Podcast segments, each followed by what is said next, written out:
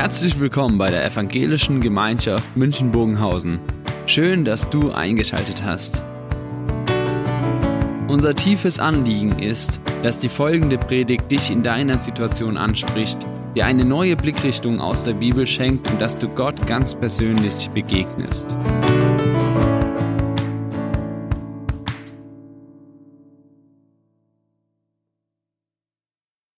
Das ist das Thema, was schon angekündigt worden ist, Schicksalsschläge und am Ende dann doch bei Gott. Jakob hat am Anfang schon gesagt, das ist eine der großen Fragen, die Menschen herausfordern, egal ob sie eine Beziehung zu Gott haben oder nicht. Diese große Frage, wenn Schicksalsschläge mein Leben treffen, und es sind Schläge, wie kann ich dann an Gott glauben? Wie kann ich mein Glauben dann gestalten oder wie finde ich überhaupt Zugang zu Gott? Und wenn wir dieses Leben dieser Frau anschauen, Ruth, von der berichtet wird, dann begegnet uns dort ein Leben, was direkt und indirekt mit manchen Schicksalsschlägen konfrontiert war, über die man ganz schnell hinwegliest, wenn man so diese Texte liest und dann liest man nur, ja, und dann starb jemand und fertig. Dann, wo man merkt, es sind ganz tiefe Einschnitte gewesen. Und dann die Frage, was hat dazu geführt, dass die, die am Anfang nicht bei Gott war, am Ende bei Gott angekommen ist. Und diese Schicksalsschläge eine ganz große Bedeutung dafür hatten. Wenn wir das Leben von Ruth anschauen, dann können wir ihre Erfahrung nicht kopieren, sondern dann können wir uns nur ganz bewusst darauf einlassen und sagen, wir können lernen. Und das, was wir jetzt gemeinsam tun wollen, wir wollen mal dieses Leben anschauen, was dieses Leben geprägt hat, auch an Erfahrungen, was sich da in ihrem Leben abgespielt hat. Und zum Schluss nochmals vier Dinge, wo wir ganz bewusst die Frage stellen, und was können wir jetzt lernen? Was sind Impulse, die wir aufnehmen können für unser eigenes Leben und für unseren Glauben? Die Begebenheit in Ruth 1, in diesem kleinen Buch, Sie beginnen, dass es verortet zur Zeit der Richter, also irgendwo in dem Zeitraum 1250 vor Christus bis 1000. In dieser großen Zeit war diese Ruth, die dort gelebt hat. Und es beginnt, dass Ruth in eine Flüchtlingsfamilie einheiratet. Und ich weiß nicht, wie ihr Erfahrungen mit Familien habt. Die Erfahrungen einer Familie prägen ihr ganzes Leben. Und je schwerer die Erfahrungen sind, desto mehr wird das Familienleben dadurch geprägt. Ruth heiratet in eine Familie ein, die von schweren Erfahrungen geprägt ist und damit kommt sie nicht in eine unbeschwerte, glückliche Familie, in der die Leichtigkeit des Seins erfunden ist, sondern sie kommt in eine Familie, in der manche Hoffnungslosigkeit zum Fassen ist. Und es wird uns dort berichtet, es war die Zeit, als das Volk Israels noch von Richtern geführt wurde. Da herrschte im Land Hungersnot. Deshalb verließ ein Mann aus Bethlehem im Gebiet von Juda seine Heimatstadt und suchte mit seiner Frau und seinen beiden Söhnen Zuflucht im Lande Moab, um dort als Fremde zu leben. Der Mann hieß Elimelech, seine Frau Noomi, die Söhne waren Machlon und Kilion. Die Familie gehörte zur Sippe Ephrat, die in Bethlehem in Judäa lebte. Während sie im Land Moab waren, starb Elimelech und Noomi blieb mit ihren beiden Söhnen alleine zurück. Da heirateten die beiden Söhne zwei moabitische Frauen, Orpa und Ruth. Wisst ihr, ganz kurz beschrieben, was hat diese Familie geprägt, wo Ruth hineingeheiratet hat? Sie waren Flüchtlinge. Das heißt, sie mussten aus Hungersnot, aus einer Existenzbedrohung heraus ihre Heimat verlassen. Und es ist fast wie Ironie. Sie mussten Bethlehem verlassen, heißt übersetzt das Haus des Brotes, weil es dort kein Brot mehr gab. Und dann gingen sie in die Fremde zu den Moabitern. Ich habe ja gerade erklärt. Ja, sie gingen also nicht dorthin, wo man sagte, da ist jetzt dieser Friede und Harmonie und Unterstützung zu erwarten, das wäre so fast, als wenn heute ein Israeli sagt, Hungersnot, ich ziehe in den Iran. Weil er genau weiß, dort bin ich nicht willkommen. Dort werde ich niemals dazugehören. Dort werde ich immer fremd, immer Außenseiter sein. Und das Einzige, was diese Familie hatte, das war, dass sie Besitz hatte. Später sagt Naomi, mit vollen Taschen bin ich ausgezogen und mit leeren Händen komme ich zurück. Geld öffnet manche Türen, das haben sie wahrscheinlich als einzige Hoffnung gehabt. Flüchtling nie dazugehören, immer auf sich allein gestellt zu sein. Das, was diese Familie geprägt hat. Und dann wird beschrieben, wie das Familienoberhaupt stirbt. Für die Familie ein riesiger Einschnitt. Derjenige, der die Familie zusammengehalten hat. Und jetzt auf einmal die Zurückgebliebenen, die Hinterbliebenen. Und jetzt könnte man sagen, naja, die hat ja zwei Jungs, ja, damit kommen sie schon klar. Nomen est Omen. Wenn die Namen auch nur andeutungsweise das Wesen ausdrücken, und das war ja im Alten Testament oft der Fall, dann hieß der eine die Krankheit und der andere die Schwachheit. Und man geht davon aus, dass das wirklich dieses war, was diese Söhne gezeichnet hat. Der eine war krank und der andere war schwach. Und damit für diese Familie, wir stehen in einer Begrenzung und wir haben kaum eine Möglichkeit, für unser eigenes Leben zu sorgen. Und dann heiratet Ruth einen von den beiden, interessanterweise wird gar nicht berichtet, wen, sondern wird nur beschrieben, die beiden haben zwei Frauen geheiratet. Warum? Keine Ahnung. Warum sie, wenn man von Ruth her fragt, ja, die Krankheit heiratet oder die Schwachheit, wird nicht erklärt, aber noch weniger, warum die Israeliten, die sie ja waren, gegen das ausdrückliche an, an Willen Gottes moabitische Frauen geheiratet haben. Gott hat es ja verboten gehabt. Ruth kommt in diese Familie hinein und wenn man fragt, Ruth, erlebst du da etwas von dem Segen Gottes? Du kommst in eine andersgläubige Familie, die einen Gott verehrt, der sein Volk segnen soll. Siehst du irgendeinen Segen Gottes, der dir nahelegt, diesen Gott, an den will ich unbedingt glauben? Da muss man sagen, da ist gar nichts großartig sichtbar. Sie kommt in eine Familie, die sagt, eigentlich von Tiefschlag zu Tiefschlag zu Tiefschlag geprägt. Und dann heiratet sie diesen Sohn und dann heißt es, aber zehn Jahre später starben auch Machlon und Kilion. Und Ruth wurde Witwe. Witwe, das war damals ein großer Einschnitt. Später wird nochmals aus dem Zusammenhang deutlich ohne Kinder. Und damit war für sie klar, jetzt steige ich ab auf der sozialen Leiter ganz unten. Denn damals war für Witwen keine Möglichkeit, Grundbesitz zu haben. Das waren die Männer gebunden. Es war kein Schutz für sie da. Sie mussten selber für sich sorgen und es war keine Sippe mehr, die sich schützend um sie stellte. Und sie hatten keine Perspektiven. Hätten sie jetzt gesagt, Mensch, da springen fünf Kinder. Ja, dann sagen wir Augen zu und durch, die ziehen wir groß und dann gibt's wieder Zukunft. Sondern es waren drei verwitwete Frauen und die Schwiegermutter Naomi als immer mehr verbitterte, als eine, die sagt, Gott haut nur rein bei mir und ich kann eigentlich nichts mehr von dieser Nähe und von dieser Hilfe Gottes sehen. Und in diesem Umfeld erlebt Ruth ihr Leben. Könnt ihr vorstellen, dass man da sagen muss, das ist ein Leben, das unheimlich belastet ist, perspektivenlos ist? Und dann kommt es zur großen Entscheidung. Naomi trifft die Entscheidung, ich gehe zurück in das Land, wo ich herkomme, viele, viele Jahre vorher, lieber in diesem mir fremd gewordenen Heimatland alleine sein, als hier in diesem noch fremderen Land. Und Ruth und Orpa, sie gehen mit ihr und dann kommt es zur großen Entscheidung. Und dann heißt es, als sie an der Grenze waren zum Land Israel, wahrscheinlich am Jordan, da heißt es, und dann sagte Naomi zu ihren beiden Schwiegertöchtern, kehrt wieder um. Geht zurück, an jede in das Haus ihrer Mutter. Der Herr vergelte euch alles Gute, das ihr an den Verstorbenen und an mir getan habt. Er gebe euch wieder einen Mann und lasse euch ein neues Zuhause finden. Naomi küsste die beiden zum Abschied, doch sie weinten.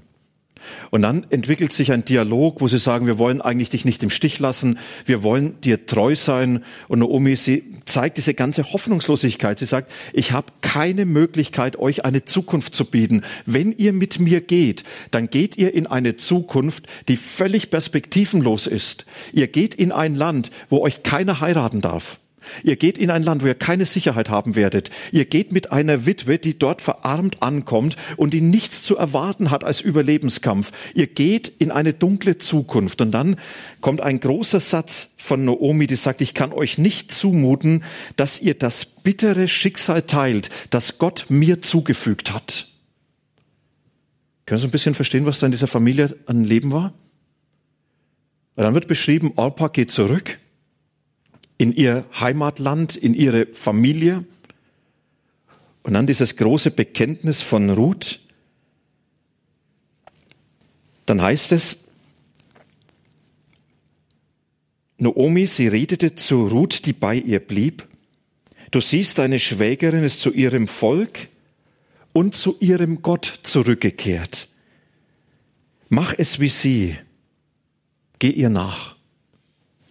Und Ruth, sie antwortete, dräng mich nicht, dich zu verlassen. Ich kehre nicht um. Ich lass dich nicht allein. Wo du hingehst, dorthin gehe ich auch. Und wo du bleibst, da bleibe ich auch. Dein Volk ist mein Volk. Und dein Gott ist mein Gott. Wo du stirbst, da will ich auch sterben, dort will ich begraben werden. Der Zorn des Herrn soll mich treffen, wenn ich nicht Wort halte.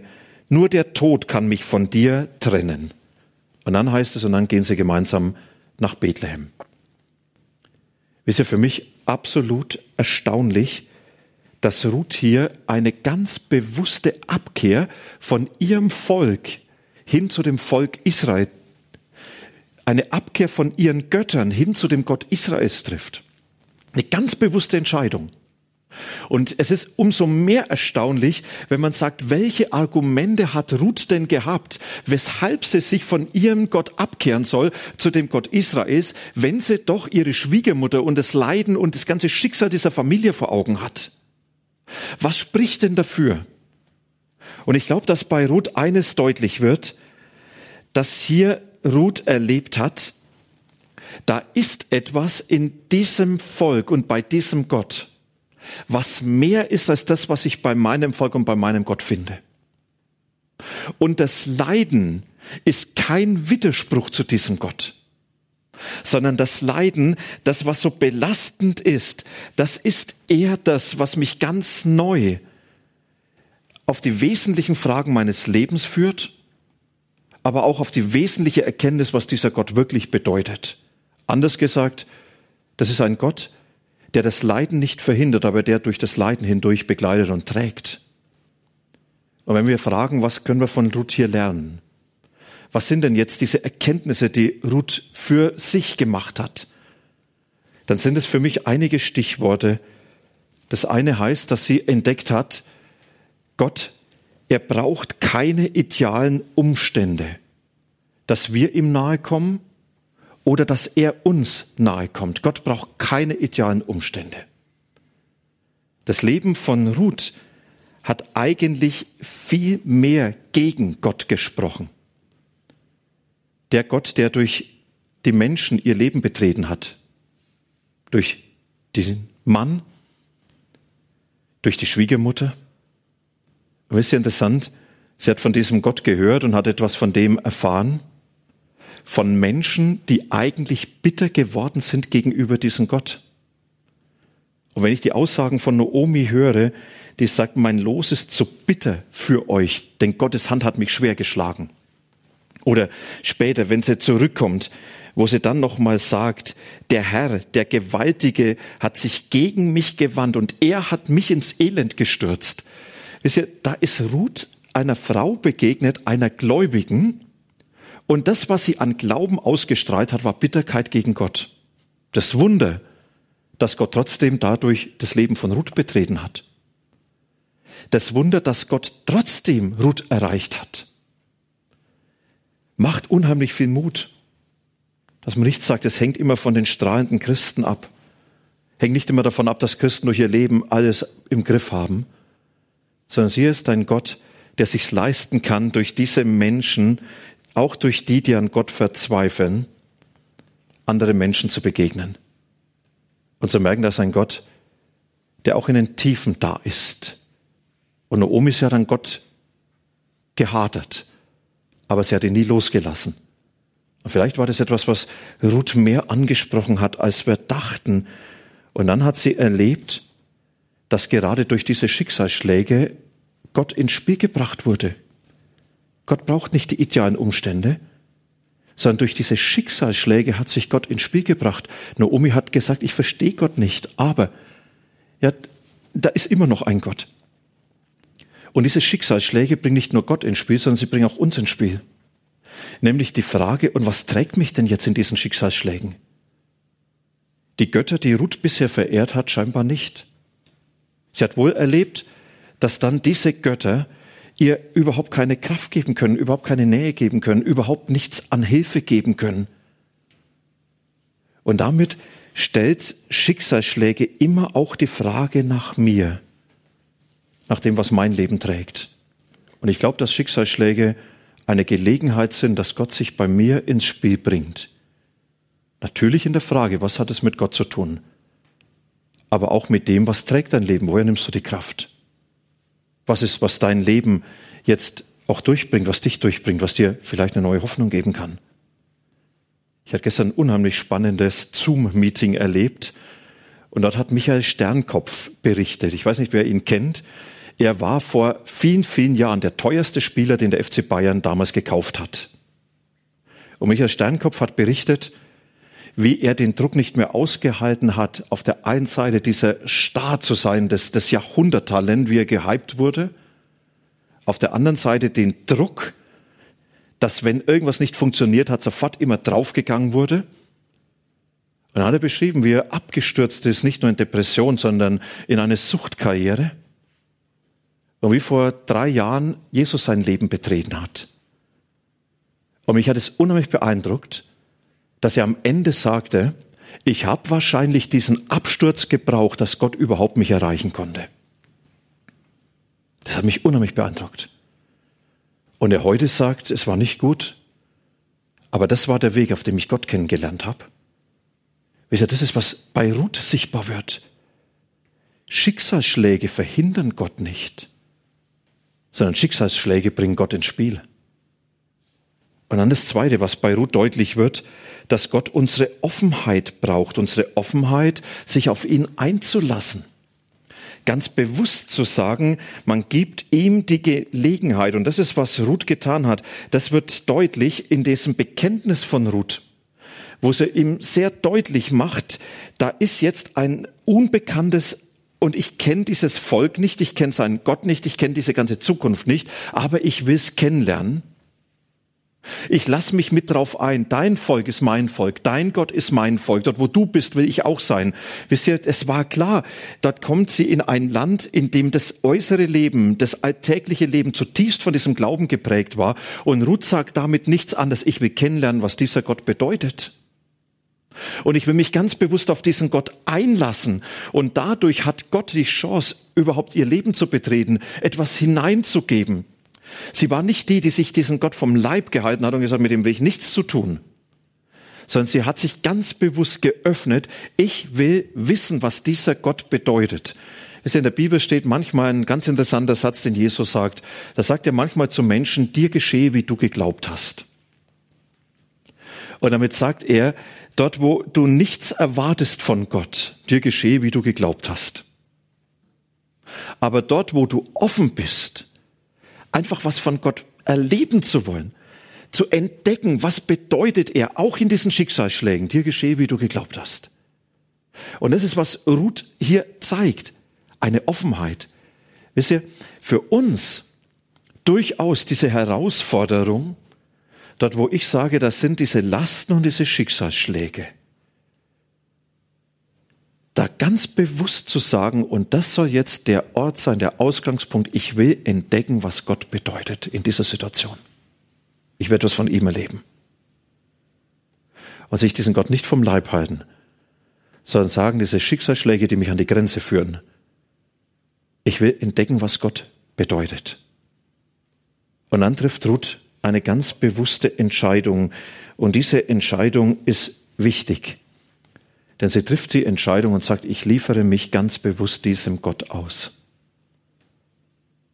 Und ich bleibe nicht in der Beobachterrolle stehen. Mal schauen, ob es geht. Im Bild gesprochen, irgendwo zwischen Moab und Israel und je nachdem, was ist, hin und her zu pendeln. Sondern sie sagt ganz bewusst, ich möchte mich auf diesen Gott einlassen. Dein Volk ist mein Volk und dein Gott ist mein Gott. Und damit für sie schon klar, Sie kann nicht zu diesem Gott gehören, ohne zu dem Volk Gottes zu gehören. Und sie trifft die Entscheidung, ich will von diesem Gott mehr erwarten, als ich von meinen Göttern bisher erwarten habe können. Und ich darf von ihm mehr erwarten. Und ich will diesen Gott ganz bewusst mein Leben ausliefern. Ich will Teil von ihm sein. Und diese ganz bewusste Hinkehr, das heißt, ich liefere mich jetzt auch mit meiner ganzen Zukunft diesem Gott aus. Was ab jetzt passiert, ich will ihm gehören. Was in meinem Leben sein wird, damit gehöre ich ihm. Und es sind interessant zwei Begriffe, die auffallen. Ruth spricht von diesem Gott, als den sie eigentlich noch gar nicht kennt. Da spricht sie von den Elohim, von den Göttern. Deine Götter sind meine Götter. Also sie, sie sagt damit irgendwo, ich, ich weiß gar nicht, was mich bei diesem Gott alles erwartet. Aber ich will ihn kennenlernen. Er soll mein Gott sein. Und interessant, und danach spricht sie von dem Yahweh, von dem Bundesgott, von dem, der sich mit seinem Volk verbündet hat. Und sie sagt, und dieser Gott, der soll auch mein Gott sein. Ich will zu ihm gehören auch wenn ich nichts tun kann, dass ich zu ihm gehöre, aber das ist, ich liefere mich ihm einfach aus. Und damit macht sie deutlich, ich persönlich, ich habe nur einen Wunsch, ich möchte diesem Gott gehören. Und das ist die Entscheidung, die sie trifft. Und ich glaube, das ist die große Entscheidung für uns, wo wir ganz bewusst gefordert sind, dort wo Schicksalsschläge das Leben treffen, dort wo schwere Dinge sind, ganz bewusst zu sagen, und jetzt bleibe ich nicht auf Distanz zu diesem Gott, sondern ich will entdecken, was er bedeutet und ich liefere mich mit meinem Leben ihm aus. Ich sage ihm, du darfst führen, du darfst gestalten. Du darfst aus meinem Leben machen, was du willst. Ich vertraue mich dir an. Interessant, dass es später Ruth so zugesprochen worden ist von Boas, ihrem späteren Mann, der sagt, du bist hierher gekommen zu unserem Gott. Und dann sagt er so schön in diesem Bild, und unter seinem Flügeln Zuflucht zu haben. Ja, dieses Bild damals für die Landwirtschaft vertraut, eine Glucke, die die Flügel ausbreitet, um ihre Küken zu schützen. Sie sagt, so bist du zu Gott gekommen, du hast Unterschlupf bei ihm gesucht mit deinem Leben. Du hast Unterschlupf gesucht mit deinen Erfahrungen. Du hast dich ihm ausgeliefert. Und Gott hat dich angenommen hinein in seine heilvolle Gegenwart. Und Ruth hat dann für sich erlebt, dieser Gott, er hat mir kein leichtes Leben versprochen, aber er hat mir versprochen, dass er mit mir geht. Dieser Gott hat mir nicht versprochen, als alles gut, aber er hat versprochen, du bist nie mehr alleine. Peter Hane, der Journalist, er hat es mal so formuliert, wo ich mein Leid zu Gott bringe, wird es vielleicht nicht erklärlicher, aber in jedem Fall erträglicher. Wo ich mein Leid zu Gott bringe, wird es nicht erklärlicher, aber in jedem Fall erträglicher. Und das ist das, was wir von Ruth lernen können. Nicht nur zu sagen, dass ein Gott, der durch Schicksalsschläge sich ins Spiel bringt und sagt, wie ist das jetzt? Auf was setzt du? Bist du alleine dadurch? Oder bist du mit mir, auch wenn du mich noch gar nicht so richtig kennst? Und hast du die Offenheit, dass du sagst, ich will jetzt entdecken, wer dieser Gott ist? Und triffst du die Entscheidung, ganz bewusst zu sagen, ja, ich liefere mich mit meinem ganzen Leben dir aus, mit meinen ganzen Erfahrungen. Ich gehöre dir und ich suche Unterschlupf in deiner Gegenwart. Ruth macht sich auf den Weg und sie hat Mut, Schritte zu gehen. Und diese Schritte gehen ins unbekannte Land. Und dann wird beschrieben, wie Ruth an der Grenze Moab stand und Gott nicht gesagt hat, Ruth, super Bekenntnis, ab jetzt läuft's gut und ab jetzt wirst du A, B, C, D und deine Zukunft wird so sein, sondern sie macht sich auf mit ihrer Schwiegermutter voller Bitterkeit, was Naomi geprägt hat. Und man hat den Eindruck, Ruth ist so der positive Teil. Und dann kommen sie nach Bethlehem zurück. Und dort kein großes Empfangsfest. Wäre ja schön, wenn es dann heißt, und der Herr hat die Bethlehem-Mitte äh, berührt und sie empfingen Naomi und segneten sie und beschenkten sie und so und wenn sie nicht gestorben sind und so weiter. Sondern sie kommt zurück und die Menschen sind erstmal entsetzt über das, was diese Frau erlebt hat. Und Omi kann nur sagen, ja, ihr seht, wie Gott auf mich eingedroschen hat. Und dann kommt die Mühe des Alltags von Ruth, die wie die Ärmsten der Armen bei der Getreideernte die, die Ehren aufgelesen haben, die die Erntearbeiter fallen gelassen haben, damit sie nicht verhungern. Und sie wagt Schritt für Schritt weiterzugehen. Und im Nachhinein wird deutlich, dass Gott sie in eine große Zukunft geführt hat. Und dann wird deutlich, dass sie bei Boas nicht nur Unterschlupf findet auf den Feldern, sondern auch bei ihm persönlich. Sie heiraten. Interessant, Boas, er geht hier einen Schritt über die Grenze Gottes hinweg, heiratet die Moabiterin. Und als wenn das nicht schon genug wäre, da bestätigt das Gott sogar noch und macht diese Ruth zur Uroma des großen Königs David. Und damit zu einem Teil der Gottesgeschichte zu einem Teil der Geschichte, in der Gott selbst den Menschen begegnet ist. Zu einem Teil, in dem Gott dann mit seinem Volk seine Zukunft begonnen hat, die bei Jesus endet. Und Ruth entdeckt, ich mit meinem kaputten Leben, ich mit dem, was da so schief gegangen ist, ich bin auf einmal Teil der Geschichte Gottes und Gott hat diese ganzen Schicksalsschläge in sein Werk hineingenommen. Das konnte Ruth erleben, weil sie sagt, und ich habe mutig, gehe Schritt für Schritt weiter. Ich weiß nicht, wo du heute stehst. Ich weiß nicht, was für dein Leben die Fragen sind. Vielleicht bringt sich Gott gerade ins Gespräch in deinem Leben. Und jetzt die Frage der Offenheit. Und die Einladung, liefer dich doch mit diesem Leben mir aus, ganz brutto. Und dann werde Teil meiner Geschichte. Geh Schritt für Schritt weiter. Und ich kann dir versichern, dass dort, wo du dich diesem Gott auslieferst und Schritt für Schritt weitergehst, er dich in seine Zukunft führt. Mit den Schicksalsschlägen, die dein Leben betroffen haben. Mit den Lasten, die auf dir sind. Mit dem, was du trägst.